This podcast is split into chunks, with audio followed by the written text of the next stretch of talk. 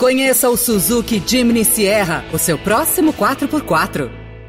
Veloy é a solução completa que você precisava para gerir sua frota.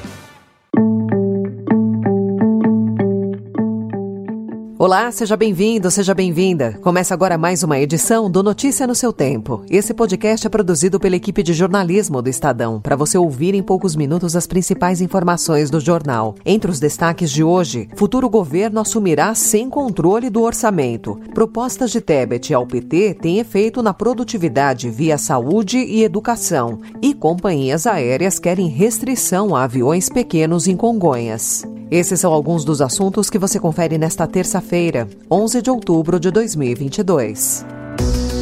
Estadão apresenta Notícia no seu tempo.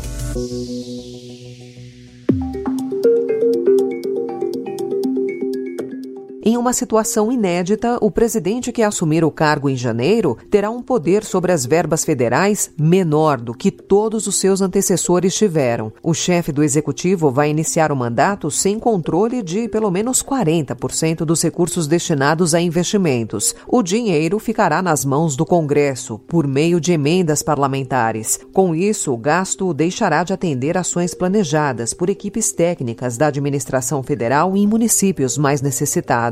Quando assumiu o mandato em 2019, Jair Bolsonaro tinha controle sobre 80% dos investimentos, mas entregou o poder ao Congresso por meio do orçamento secreto ao se ver acuado pelo Centrão no primeiro ano de governo. A prática foi revelada em uma série de reportagens do Estadão.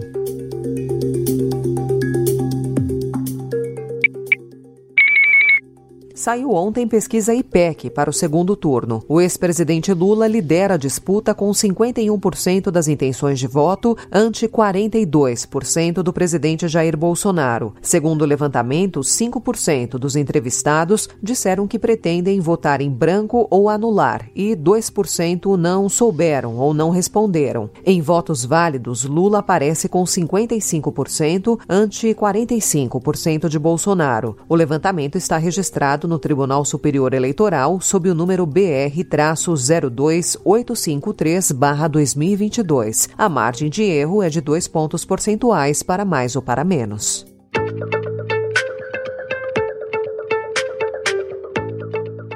Em um aceno ao agronegócio, segmento no qual Bolsonaro tem ampla vantagem, Lula afirmou ontem que não é possível aceitar que tem o homem do agronegócio bom e o homem do agronegócio ruim. Tem gente do agronegócio e tem os bandidos. Os bandidos é aqueles que não respeitam a questão ambiental, é aqueles que querem desmatar. E esses caras não podem ser confundidos como gente do agronegócio. A declaração foi feita no momento em que o petista ainda tenta calibrar o discurso em relação ao agronegócio. No primeiro turno, Lula teve de recuar após afirmar durante sabatina no Jornal Nacional da TV Globo que parte do agronegócio brasileiro é fascista e direitista. Dois dias depois, afirmou que entre os produtores de alimentos há muita gente responsável que cuida do meio ambiente e está tentando preservar. O Estadão também destaca hoje que as duas principais propostas entregues à campanha do ex-presidente Lula pela senadora Simone Tebet, que foi a terceira colocada na corrida presidencial no primeiro turno, têm custo entre 10 bilhões e 13 bilhões de reais, mas potencial para reduzir sequelas deixadas pela pandemia de Covid nas áreas de saúde e educação e com impacto na produtividade do país. A senadora propôs uma poupança de 5 mil reais para jovens de baixa renda que terminaram terminarem o ensino médio e investimento para zerar a fila do Sistema Único de Saúde para cirurgias, consultas e exames não realizados desde o início da pandemia. O presidente do Conselho Nacional de Secretários de Saúde, Nésio Fernandes, calcula em 8 bilhões de reais os recursos necessários para zerar a fila.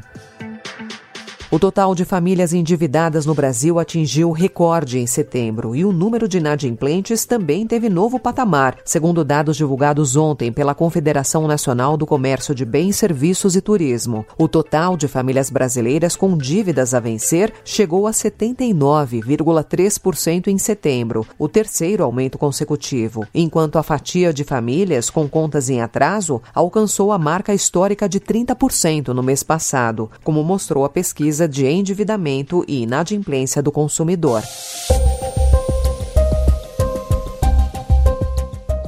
Após o incidente com um jato executivo que fechou a pista do aeroporto de Congonhas anteontem, a Associação Brasileira das Empresas Aéreas reforçou sua posição pela restrição de aeronaves de baixa performance na pista principal da Zona Sul de São Paulo. A ABAR afirmou que a restrição é uma preocupação antiga. Congonhas enfrentou mais um dia de dificuldades. Entre o domingo e o início da noite de ontem, o balanço apontava 296 voos cancelados. A Infraero respondeu que uma reunião com a BEAR para tratativas sobre o tema está prevista para a próxima sexta-feira.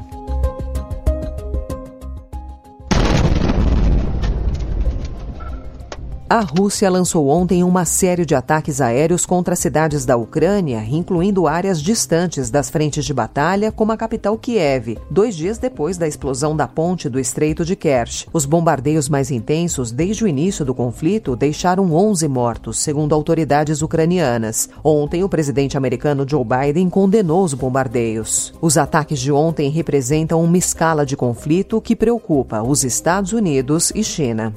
Notícia no seu tempo. As principais notícias do dia no jornal O Estado de São Paulo.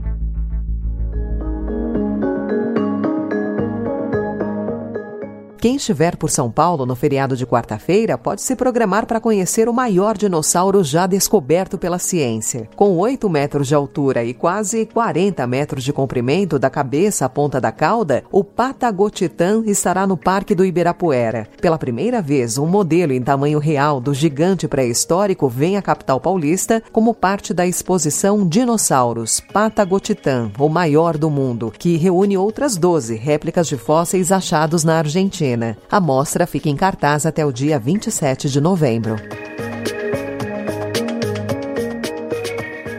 Essa foi mais uma edição do Notícia no seu Tempo, com a apresentação em roteiro de Alessandra Romano, produção e finalização de Felipe Caldo. O editor de núcleo de áudio é Manuel Bonfim. Obrigada pela sua escuta até aqui e até amanhã.